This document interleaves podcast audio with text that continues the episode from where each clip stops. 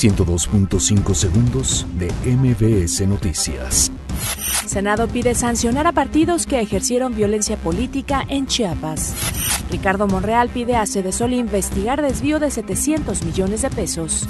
Vinculan a proceso a Marco Antonio N., primer detenido por violencia en CEU. UNAM reconoce error en identificación de involucrados en agresión a estudiantes. Dan de alta a Joel Mesa, estudiante apuñalado por porros en CEU. Pilotos de Aeroméxico emplazan a huelga, acusan violaciones al contrato colectivo de trabajo. Donald Trump asegura que conversaciones comerciales entre Estados Unidos y Canadá avanzan bien. Agencias de inteligencia investigan ataques que afectaron a personal de Estados Unidos en Cuba y China. Estados Unidos derrota 1-0 a México en partido amistoso. Oscar de la Hoya considera lanzarse como candidato presidencial en Estados Unidos. 102.5 segundos de MBS Noticias.